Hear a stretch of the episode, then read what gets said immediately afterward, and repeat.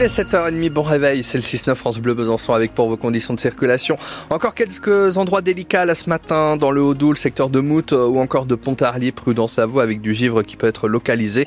Les ralentissements aux portes de Besançon, la zone de Dovesay comme chaque matin et puis euh, aussi pour accéder à Vesoul dans le secteur de Noidans. Sinon pas d'autres difficultés particulières à signaler mais s'il vient se passer quoi que ce soit 03 80 830 311. Sinon pour la couleur du ciel, euh, Franc-Comtois aujourd'hui ça va donner quoi Dimitri? Du gris, du gris et encore du gris. On restera sous les nuages, mais on devrait aussi rester au sec. Vous aurez sinon jusqu'à 10 degrés du côté de Vesoul, 9 à Besançon.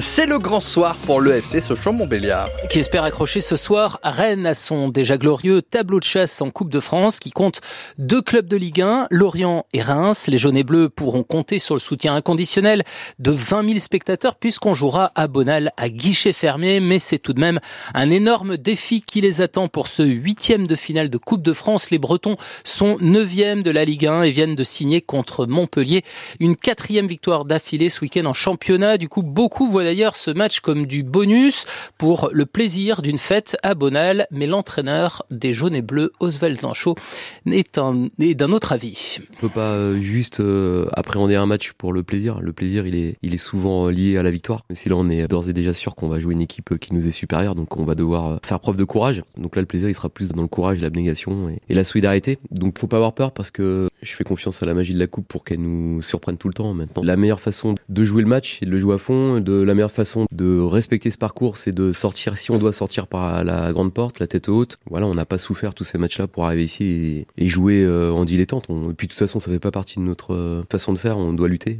On va lutter le plus qu'on peut. Et puis quand ça s'arrêtera, si ça s'arrête, mais c'est pas écrit que ça s'arrête loin de là. Il faut faire ce qu'on a fait à tous les tours, se donner les moyens d'espérer. C'est avant tout une fête. Le fait que le stade soit plein, le fait qu'on parle du club, le fait que les gens soient fiers de venir avec leurs écharpes, leurs couleurs, leurs maillots. C'est une belle récompense pour nous tous. Sochaux-Rennes en huitième de finale de la Coupe de France. Coup d'envoi 20h45 ce soir. Match à suivre dès 20h30 en direct sur francebleu.fr. Besançon.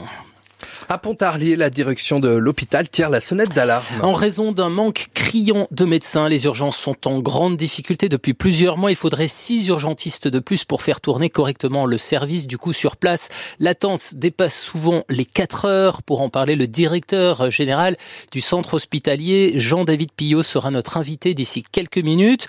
En cas d'urgence, il est fortement recommandé aux patients d'appeler d'abord le 3966, un service qui permettra ensuite de bien les orienter numéro valable tous les soirs de 20h à minuit en semaine.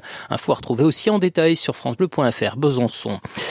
Des flammes qui sortent d'une fenêtre. L'alerte a été donnée peu après 5 heures ce matin à la mare dans le Jura, pas très loin de Crotenay. Les pompiers sont sur place pour éteindre le feu dans cette maison d'habitation.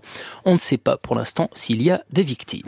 En revanche, un homme a été sérieusement touché suite à l'incendie de son pavillon en fin de matinée à Broye-les-Pèmes, en Haute-Saône. Il a été retrouvé à une centaine de mètres et transporté en urgence sur l'hôpital de Grès. 7h33 sur France Bleu Besançon. Les profs, une nouvelle fois dans la rue aujourd'hui à l'appel des syndicats jours après une précédente journée d'action qui a mobilisé un enseignant sur cinq selon le ministère et un sur deux selon le SNES FSU. C'est donc une nouvelle journée de grève et d'action aujourd'hui pour défendre les salaires et s'opposer à la politique éducative du gouvernement.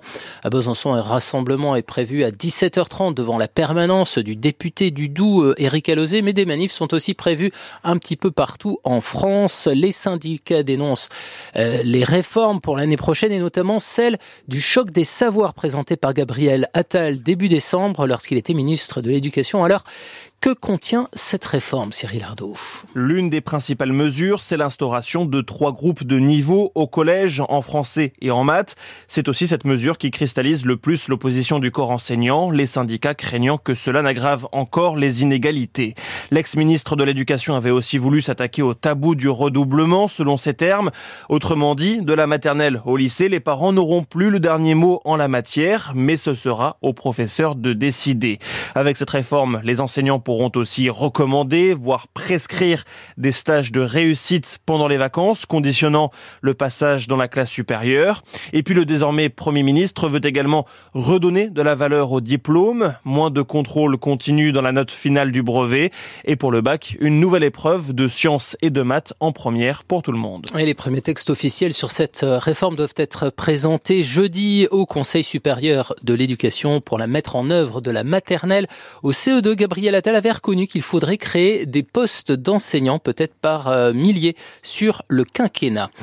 Comme chaque début février, Vesoul se met à l'heure asiatique. C'est ce soir que s'ouvre le FICA, le Festival international des cinémas d'Asie de la ville. La cérémonie est prévue à 20h30 au théâtre Edwige Feuillère pour cette 30e édition. Taïwan et l'Inde sont à l'honneur et 90 films sont en compétition. Les coulisses et les dernières infos du FICA, on vous les partage aussi toute cette semaine dans le journal du festival à 17h50 sur France Bleu Besançon. Un mot de hand avant le match de l'ESBF demain soir face à Dijon. La demi-centre Alizé Frécon de Mouge, 30 ans, a annoncé qu'elle prolongeait euh, pour deux ans son contrat avec son club de cœur. Elle qui n'a jamais connu d'autres maillots dans toute sa carrière se dit très motivée par l'arrivée d'un nouveau coach la saison prochaine. Et puis Nathan, savez-vous quel saint nous célébrons aujourd'hui? Hmm, Pas du tout. Eh bien, c'est le 6 février, c'est la Saint-Gaston et c'est aussi ah. la journée internationale sans portable, une allusion bien sûr à la chanson de Nino Ferrer, à l'occasion de nous interroger hein, sur la, la relation que nous entretenons avec cet appareil que, qui est devenu un petit peu indispensable hein, dans la vie de tous les jours avec des ados, mais aussi des, des adultes hein, qui sont sur leur écran en permanence avec le, le, portable greffé à la main. Pour ma part, petit effort, j'ai laissé le mien à l'étage.